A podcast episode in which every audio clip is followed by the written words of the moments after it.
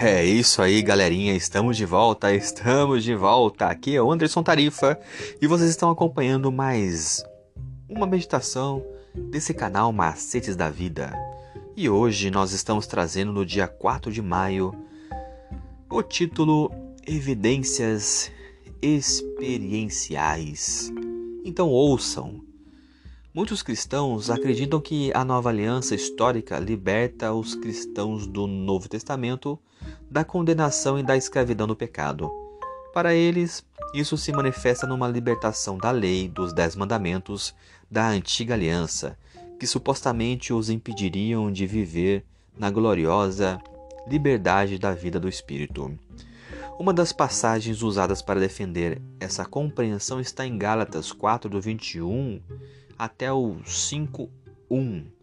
E esse texto contém expressões como escrava, escravidão, escravizada e julgo de escravidão para descrever a antiga aliança em contraste com livre e liberdade para caracterizar a nova aliança. Contudo, não há sequer uma referência do Antigo Testamento que caracterize a aliança do Sinai como um sistema de escravidão. Se essas descrições realmente se referem à antiga e à nova aliança históricas, então a liberdade espiritual não estaria disponível para ninguém até que Jesus viesse ao mundo.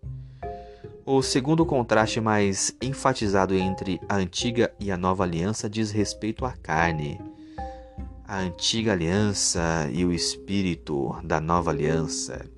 Se a aliança do Sinai fosse realmente uma aliança de carne, ou da carne, Deus teria exigido que o seu povo vivesse de acordo com a carne e, portanto, não herdaria o reino de Deus.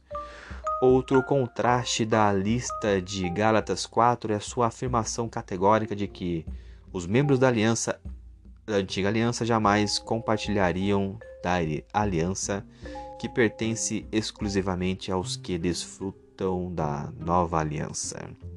Mas se a antiga aliança que Paulo descreve em Gálatas 4 é a aliança do Sinai, então nenhum israelita da época de Moisés, nem seus descendentes por várias gerações até a primeira vinda de Cristo, herdará o reino preparado para o povo de Deus. Além disso, todos os que viveram antes de Jesus vir ao mundo jamais compartilharão da herança.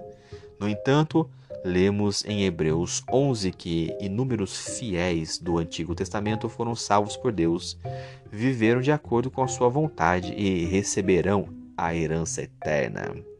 Em Gálatas 4, Paulo garante aos seus leitores que quando ele se refere às duas alianças, está pensando nas respostas humanas e nas questões experienciais envolvidas, e não nas alianças históricas em si mesmas. As alianças históricas compartilhavam o mesmo DNA espiritual e revelavam o mesmo Evangelho eterno a todos os que buscavam nelas orientação divina. É isso aí, galerinha. Por hoje é só. Agradeço muito pela atenção de vocês hoje.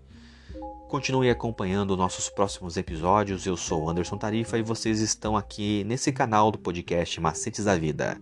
Muito obrigado, valeu!